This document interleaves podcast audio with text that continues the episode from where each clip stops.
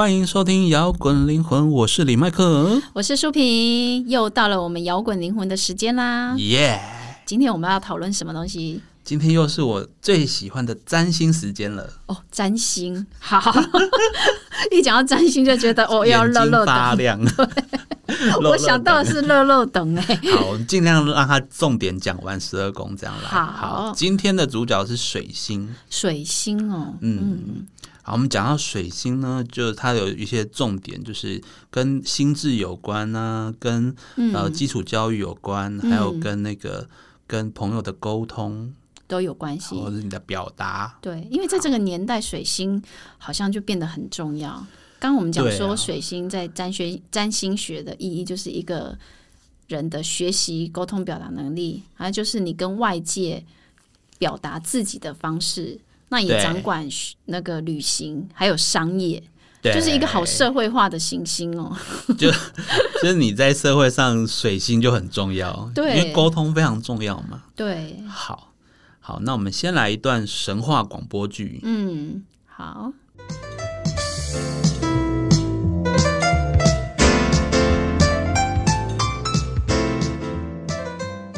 赫密斯是宙斯和女神玛雅的孩子，他刚出生还是小 baby 的时候，就已经鬼灵精怪，而且很怕无聊。于是他躺在床上觉得无聊，他就溜出门玩耍了。他首先遇到一只陆龟，被龟壳美丽的纹路吸引了，于是他灵机一动，在龟壳上加了几根弦，做出了一把里拉琴。做完琴后，赫密斯又开始觉得无聊，于是他趁着夜晚跑到哥哥阿波罗的牛棚里偷牛。为了不被人发现，他在偷牛的时候把牛群赶过来赶过去，不停的变换行走的方向，让人看不出牛群行走在哪里。但是阿波罗终究还是发现了牛是赫密斯偷的。然而，还是小 baby 的赫密斯非常善于狡辩。这不能怪我啊，是那些牛自己要找我玩的耶！阿波罗没有办法，只好拉着赫密斯到老爹宙斯那边讨公道。没想到赫密斯虽然童言童语，但故事说的又好听又有趣，又很有说服力。宙斯听了不但没有生气，还劝哥哥阿波罗让一下弟弟。后来，赫密斯把里拉琴送给阿波罗当做赔礼。阿波罗觉得这音色不错，于是欣然收下。后来，阿波罗也因为这把里拉琴弹得极好，而成为奥林帕斯有名的音乐人呢。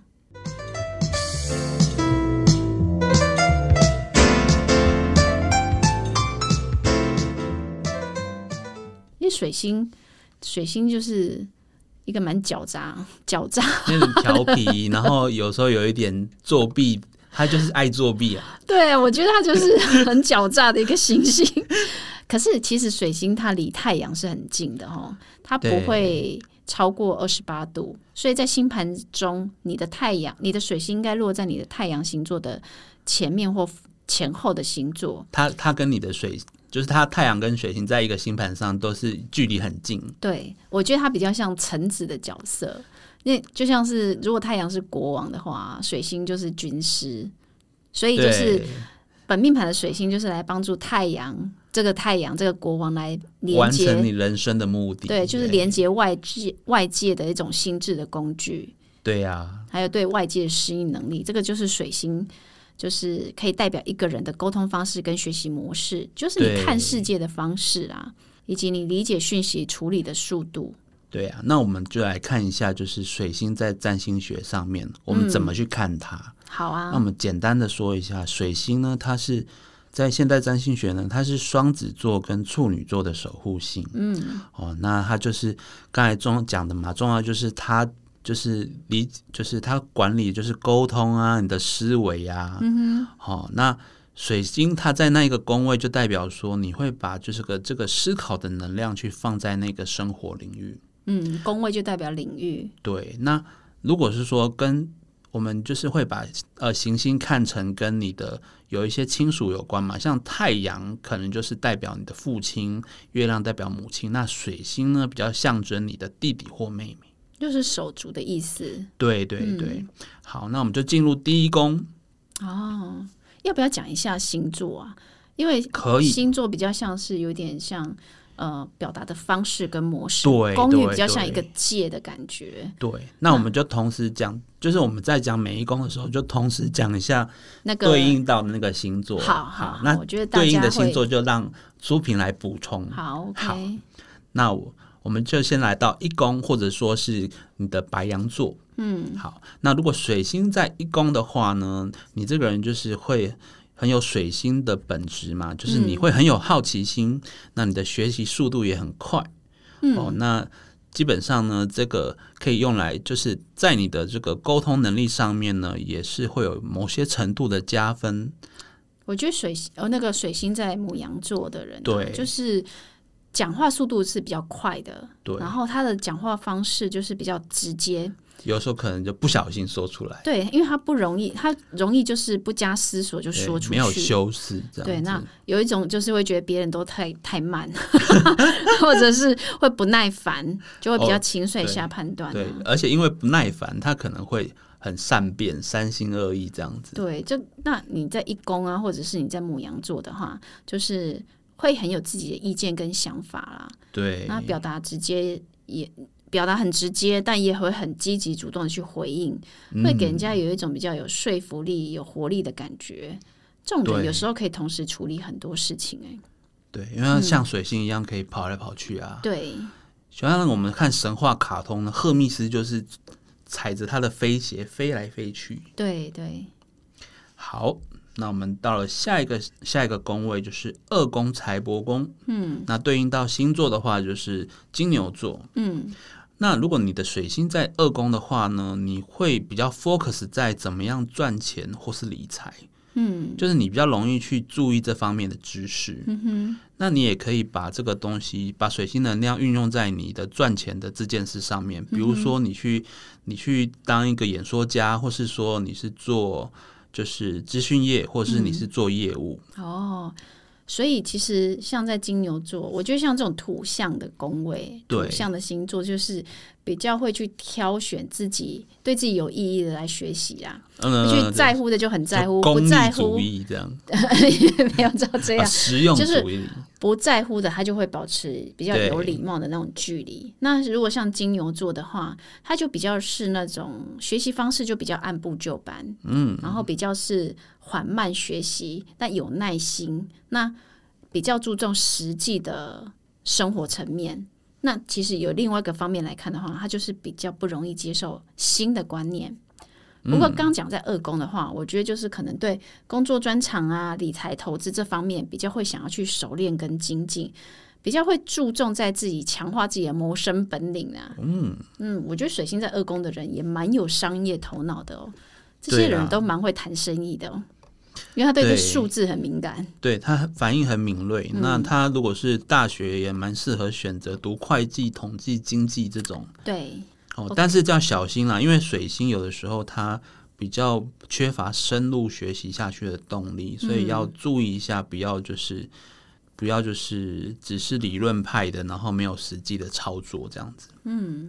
OK，那我们进入第三宫。好，好，第三宫我们就一般说的是，就是一个跟沟通有关的宫位，沟通啊、交通，那也是它也是对应到双子座。嗯，好，我觉得如果水星在双子座，就等于是强势位，不论是在双子座还是在三宫，都是强势位。就是回到他守护的宫位。嗯，对，但双子座，我觉得就是怎么说呢？爱学东学习，对，但好奇心很强啊。诶他什么都能聊哦。就是你会，他会给人家一种口齿伶俐或然后很敏捷的那种对，的感觉，嘿，那很会说话。表达就会很快，然后也是一种收集资料的高手，像对记者一样。诶对他很多小道消息啊，嗯很多那种各方面的资讯，所以他跟人聊天，就是说你觉得他跟什么人都可以聊上聊上一一一段来，这样子对就是都可以发表意见。很擅长跟人家交谈呐、对然后而且哦，就是对不同的人就会有很对应的不同的说话方式，这是一种本能。那我觉得像这种人就很适合当在媒体传播业啊，因为他有记录报道的写作能力也会很强。如果你在三公的话啦，OK，他可以当记者或是采采访者这样子。嗯对，然后但是就是因为你爱学东学西嘛，很容易被吸注意力分散啊，然后嗯或者是缺乏持续力。OK，所以可能就是比较呃大学那种比较深入的高等教育就比较没有那么吃香。那他小学的时候可能成绩就会很很容易很好，这样子。对，OK，好，进入四宫。好，四宫，四宫就是我们说的田宅宫，或者说跟你的那个原生家庭有关的宫位。嗯如果是水星在四宫的话，或者说水星在巨蟹座，嗯哦，你可能你就是跟家人的心智交流会比较多一点点。啊，就是会跟家人有很多聊天互动，或者是说喜欢跟别人聊家里的事。我觉我觉得水星在巨蟹座啦，嗯，或在水象星座的人，通常会对自己的那个人事物感受印象会很强烈的印，会记住。嗯，巨蟹座的人啊，他对那种记忆力会很好，但是他也有很强的可以去滋养他人的共情的那种能力也会很强。嗯，我觉得他会很会说出内心的感受，他会表，他讲得出，他会说对，然因为他很后注重内心嘛。对，然后我觉得四宫水星的人的人就很适合在家学习，或者是在家工作的技能，就是他可能家里会，他会把家里当成一个可以学习的地方。嗯，那你可以发现，这个人这种水星在四宫的人啊，可能他在家里也摆了蛮多书书这种东西，因为现在、嗯。现在时代已经很少有人家里一堆书了。哦，对，有有些人呐、有些人如果现在小孩可能比较不倾向于买书这样子，嗯但如果水星四宫的话，他家里家里面书的数量可能相对于一般人的话，会比较容易再多一点。那或者是说，他从小生长生长原生家庭的环境呢，就是有一个书香气息，哦，就是父母是鼓励他读书这件事情的。嗯那我们到了五宫，五宫就是一个游戏恋爱的宫位。嗯好，所以武功的话，谈恋爱可能会比较希望谈恋爱的对象是一个比较机智的人、机灵的人这样子。哦是啊，对，就是可能希望就是彼此是有一些意见讨论的交流这样子。哦，可能会对于那种脑力激荡的游戏会很喜欢吧，对，玩的方面就是那样子。或者是说对艺术创作会有兴趣。对，因为我觉得，如果水星在狮子座的人啊，就是喜欢别人看见自己的想法，嗯，然后你在表达的时候，就会给人家一种信心十足的感觉。你看，五个很多狮子座水星的人啊，他其实很有发言人的那种架势，嗯。然后比较就是不容易让人家批评他，而且他就是会用很多艺术方面来表达自己，比如说戏剧表演啊、演说啊、写作这些东西，他就会享受那种跟人家想法交流的乐趣。用创作的方式来表达。对，OK，好，那我们到第六宫。嗯，那第六宫呢，它是一个跟我们这个劳务工作有关的宫位，就是你的工作有关的事物，或者说你的健康方面，都是在第六宫。嗯好，所以你水星在第六宫的话呢，你的工作上面的话呢，可能会很需要动脑，就是你的工作不是纯粹，你的工作不是只是用劳力的，你会有动脑的成分在里面，嗯。就是你是需要劳心的。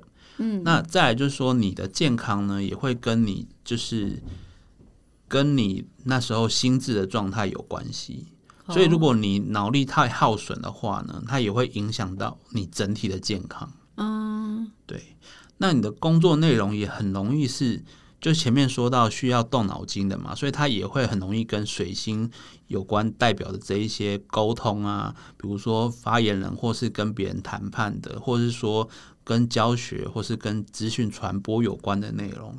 哦是哦，对，可是每一个工位都是沟通语言。我觉得水星在六宫或者是在处女座，因为它对。回到处女座，其实就是回到它的守护星座嘛，对，它其实是强势位的，所以水星在处女座，其实它把它能量就放在分析能力，嗯，就是它很容易就可以有逻辑、有条理的去处理事情。对，所以你水星是处女座，或你水星在六宫的人啊，就是很容易就是把事情办得稳当，就是如果你是老板，你一定底下要有一个水星六宫的或处女座的人你，需要一个这种类似可以当秘书的，对，因为他适合行政文书，而且会有效率，然后可以分析工作流程，他会去确认工作内容跟要求。对，像这种人就是会很重视实际的、有用的做事的尝试，他也注重细节。对他很正是 SOP 做事的方法这样子。对，然后因为我们刚刚讲第六宫跟生活环境有关系嘛，所以他可能会对周遭混混乱的感觉会比较敏感，所以他会去很在乎这些细节，而去把它弄得有条有理。OK，嗯，但是有时候你会觉得他好像过于注重形式，会会容易嗯陷入那种批评啊、唠叨 就是的状态。可能他他如果对，有好有坏啊。太多执着的话嘛，嗯，，OK，哇，那讲到第七宫嘞，对啊，第七宫就是说你的伴侣啊，或者说你合作的对象，那如果是对应到星座的话，就是第七宫是什么第七宫就是天秤座啊。啊？对，天秤座，天秤座就是那个啊，换位思考的高手啊。他其实哈很多时间他要去判定什么看起来才是最公平的，然后他力求一切都要平衡。你看水星在天秤座的人啊，他们讲话方式都是很温和，因为他力求一切都要平衡。嗯嗯，但是因为他要花很多时间去判定什么才是最对双方最好的，对，所以他很多时候会只去说对方想听的话，然后不敢说真话，或是倾向于不把真话说出来，就是不会真实的表达，因为他想他说出对方想听的话，就是有一种种，有一种就是说难听一点，就是过度修饰，嗯，修饰过头了。就是看我觉得比较看起来像是常常会犹豫不决，水星犹豫，不决，对，也是一个面相。对就是他为他，他又觉得事情应该怎样，但是他又他又不愿，他又不会说很直的话，所以导致就是因为在这个沟通的过程会比较久一点嘛。对水星天平的人，就是很想要一切都要平衡啊，我觉得这是天平座的功课啦。对，嗯那也会有选择障碍吧。对啊，嗯，好，下一个宫位第八宫，我、第八宫就又很复杂了，哦，复杂在哪里？就跟生死啊、危机啊，然后他人的钱财跟性都有关系。嗯。所以他喜欢，就是像水星，我们不是讲说一个思维活动嘛，嗯。所以他也很喜欢研究这方面的的内容。嗯，哦。他喜欢玄学是不是？他可能喜欢玄学，然后或是说他喜欢研究投资理财，嗯，对。我觉得第八宫就是天蝎座嘛，对，天蝎座不是就有一个那个尾巴吗？嗯，它只要有不对劲的时候，那个蝎子的尾尾就要巴就会举起来，对举起来。那天蝎座的人其实哈，水星天蝎的人啊，就是很适合犀利去洞察人性，嗯，然后很很多，我觉得这很适合做。他会去观察别人别人的行动，还有讲话的方式，他很适合做治疗师、心理师，因为我觉得他对那种黑暗的啦、深层的东西有那种一一探到底的能力去。挖吗？嗯，这很强哎、因为他就是那种直觉力强，可是他会隐藏住自己哦，他可能会去看哦透那个细节，然后还对于别人行为背后动机很有很有很有兴趣，嗯，但就默默观察别人，那这种人就会更加有心机的感觉。对，但是其实他就是他的天生的一个本能性的这个就是他水星的东西啊。对，那反正这个是他的优点，所以因为他去观察，所以他去知道别人，他看出别人就是言行背后所代表的意义，这样子嗯，他对这个动机很有探求的那个，兴趣在那，方面。因为我们一般人跟人家聊天，不会想说我还去探究你讲这句话是什么用意。我们今天讨论的是水星嘛，水星就是你对你所关注的、有兴趣的部分是什么？对，因为那个是要你跟外界连接的心智的部分啊。对啊。好，来到第九宫，嗯好，第九宫跟长途旅行或是国外的事情，嗯或是比较高等教育或是宗教哲学这方面，就是比较往外扩展过去的嗯部分。所以水星在九宫的人啊，他很喜欢探求就是一些人生的哲理，对宗教也会比较有兴趣。嗯，对，那他也蛮适合，他也蛮喜欢异国文化，所以他也很适合去做一个跟外国人沟通的角色。那当然，他的语言能力也是不在话下喽。我觉得水水星如果在射手座的人啊，他讲话，他对就像你刚刚讲，他对于探寻人生的哲理、宗教文化那些都有兴趣嘛，所以他讲话就会不自觉都是讲一些道理，打高打高工嘛，就是会他想要鼓励人心呐。OK，然后可能就是给人家道德先生，对，就会讲出一些大道理。那有时候啊，会不自觉会流露出一种傲慢。傲慢，对，难免。这真的有时候，因为你如如果你都一直在跟人家讲大道理的时候，凭什么你要跟我讲大道理呢？凭什么？对，凭什么我要听你讲的？对，所以是不是会给人家一种，如果你没有收的很好的话，要刚刚好，就是就会给人家产生傲慢的感觉。那可是因为。他可能没有这种感觉，真的他其实没有，他没有这样想，对他可能只是一个误会了，坦率，然后比较直接讲出他心里想的话，他就充满热情，想要跟你分享他的道德观，对，因为他的宗教观，想要把自己的专业跟人生经验跟人家分享。有一些可能，如果相位比较比较冲突相的，可能会演变成他是一个强迫你要信他宗教的那一种，有可能狂热分子这样子，嗯。但在大部分时间的话，如果你发展的好的话，是可以往这个方向去发展，所以你也很适合去去去当讲师啊，因为你喜欢分享这些有哲理的内容。对，水星在三宫跟九宫的人，其实都蛮适合当讲师的。对，只是他可能他他他内在的的着重点有一点点些微的差距，但是都有那那个工作方面的面向。对对。那我们来到第十宫，就是你的事业宫，或是有人说是官禄宫。嗯哼，好，所以一个第十宫就是跟你的社会地位啊，或是你的事业成就有关。嗯，那所以如果水星来到这边的话呢，就表示什么呢？就表示你的工作也有这一个面相，但是你大家就会就会问说，那怎么现在又跟你讲二宫、讲六宫是很像呢？嗯，对啊，对，但是。呃，是这样子没有错，但是如果水星在二宫，它是就有一个赚钱的面向去切入，嗯，那在六宫呢，它是因为它的工作的能量就不自觉就会去走这方面的工作。那如果走十宫的话呢，他就是说他是为了自己有一个成就、有一个名声的方向去切入，嗯，所以十宫跟二宫的水星，它。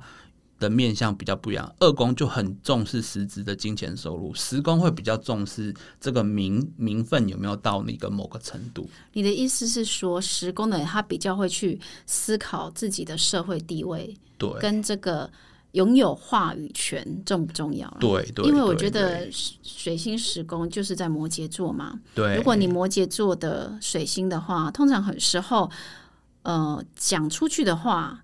他要实际的，要中肯的，然后对他来讲，就是擅长归纳各种就是计划、监督、执行，然后专业的权威对他来讲很重要，因为他要拥有在这个主在这个领域里面的话语权。对，因为因为像水星摩羯嘛，所以他很注重他说出去的话给人家。是不是专业的这件事情？可是给人家就会给人家枯燥，没有幽默感的感觉。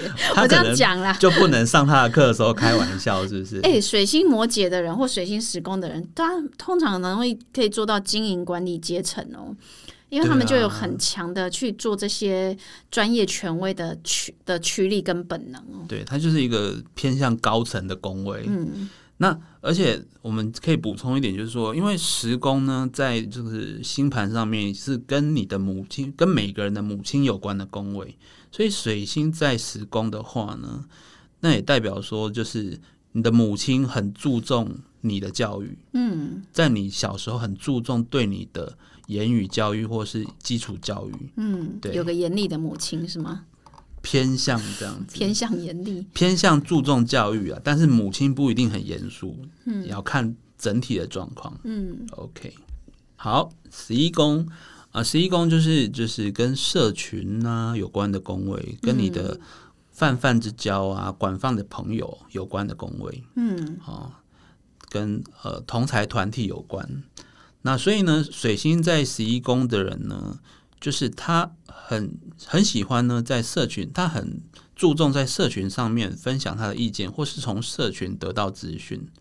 就是他很注重这我们现在所谓的社群里面的一些知识的互动。嗯，哦，那他也有的时候也会不小心在那个社群上面就突然讲了一个很很就是大放厥词的言论，或是他很也显在上面分享很有趣的事情。我觉得水星在十一宫的人啊，有时候在他有个能量，他可以把团体成成员间的想法去意见整合，对，然后会带着团体去激荡出新的想法。这是指高阶的水星哦，嗯，所以他在嗯团体中很容易变成发言人。OK，我觉得这个跟他是因为十一宫就是水瓶座，他就是水瓶座的守护的宫位嘛，所以他的特质就是，如果你是水星水平的人呢，有时候你可以很抽离的去观察跟判断，所以他可以冷静冷淡的分析去剖析，所以他才能够去整员对整合团体成员间的想法对嘛。高阶的状态就可以做到这件事情。对啊，所以他而且他是一种思想能够不太容易受到他人影响的人，容易接受新观念。但是水瓶座，你知道，有时候就是那种比较有古怪好的想法，像第三者站在那个高处看啊，对，会给人家一种那种冷冰冰的那种优越感。这样讲是会给人家抽离的感觉啦。对，嗯，好像就是他不是跟我们一样活在地球上面的人类一样，某种程度上啊。嗯，好，那我们来到十二宫最后一个宫位。哦，好，那水星在十二宫的话，因为十二宫它是一个玄秘的宫位，它就是一切跟黑暗有关的啊的事情，或是跟你的内心世界有关的，都是在十二宫。嗯，那如果水星在十二宫的话呢，就是你有时候会，你难免会有一点点，就是因为它黑暗嘛，所以有时候会有一些负面思考。但是呢，这个东西呢，可以透过你去学习正向的知识来改善这个问题。那所以你就会衍生出呢，你去对于玄学啊、宗教啊、哲学这一些命理有关的事情呢，你可能会比别人多一点感兴趣，想要去学习的动力。那再就是水星十二宫的话，有的有有的时候呢，它会让你比较容易去回忆前世的记忆啊，或是做一些嗯比较玄学方面的运作啦。哦，对，那再就是水星跟双鱼座有关嘛，十二宫跟双鱼座有关嘛。对，其实我觉得水星在双鱼座，其实因为双鱼座是海王星守护的嘛，所以它的特质会呈现一个是，其实想象力、直觉会非常强，哦，真的、嗯，对，然后同理心其实也会强哦。然后，嗯、因为我们刚刚讲直觉很强嘛，对。但是很敏感，但有时候就是会那种说不出来哪里不对劲的敏感，就 是有时候有时候有有时候有一些直觉，就是我就是觉得就不对，但是我说不出来。对。你要说他是他是这种状况啊，有一种状况就是隐藏内心想法的，嗯，然后他嗯可能会那种迂回闪躲回答的功力是很强的。前面说的负面，可能就是他都压抑在心里啊。对，然后他可能就是会迂回闪躲，他可能是本能就是闪掉自己的感觉，他自己往内自己去探究自己内想法心。先藏着，他不的倾向先不讲。如果你都不愿意跟人家讲出真实的想法的时候，其实就很容易被人家忽略啊。对啊，对啊所以他那你都觉得全世界都不听你？因为十二宫就是隐藏的宫位嘛，对啊，比较潜藏、潜意识的、比较深的灵性的东西。所以他的优点就是说，他可以去思考深层的事情，但嗯他可能缺点就是比较不愿意表达出来。对啊这些可以去练习，试着把自己想讲的讲出来。对呀，好，所以我们介绍完了水星在十二个宫位的不同面相，嗯那也有讲说它可能跟相对应的星座呢，可能导致它的那个在表达方面有什么样的特征在。对。其实我们讲了那么多，从一到十二宫讲来，然后，十二个星座讲那么多水星的样貌啊，其实简单的讲，水星就是你所思所想、所关注的模式跟领域。嗯，因为我觉得最低阶的水星样子啊，就是只看见我想看的，只说我想说的。对，我觉得如果这时候你是这个样子的话，你就很容易陷入一种我执我见的那种框框当中，嗯，就没办法全观。因为有时候当你过于认同某一个部分领域的时候，这个部分有一部分就是变成你的盲点了，对，那就是变得容易主观了。哎，这其实也是一个可怕的局限哎。对，所以所以还好有水星逆行，因为它可以让你回去检讨。对，所以我们对，我们不要一直一直骂水星逆行，因为讲水星就会讲到逆行啊。因为逆行一个一年一年逆行个三到四次吧。我觉得水星水逆不会总是跟山西有关呐，它有时候是一种你思考上面的坏的回忆。我跟你讲，水星逆行就是如果真的让我们遇到一些沟通不良啊，或者是事情不顺的状况的时候，有时候这个是让你停下来，你反省你自己水星能量的时机。趁这个机会好好看一看，可能还会想出更好的方法。对，所以你知道水星，你的水星能量现在在什么状态？有时候你在水星逆行的时候。你就可以看得出来了。对了，而且水星说真的，真的蛮重要的。其实星盘上没有一颗星不重要的。对，啊，水星都跟在你太阳的旁边，它尤其重要。对啊，哎，我觉得现代人真的就是要好好学习，发挥水星的强项跟特质。哎。对啊，对啊，因为真的它太重要，对我们现在它太社会化了。我觉得它最重要的点就是表达这一块，嗯，因为现在我们我们很多时候我们去看一个人他处理事情成不成熟啊，嗯，其实有有一个元素有一个评价的点就是说，嗯，他沟通上面是不是可以做到让大家都觉得很舒服？对，他就是你。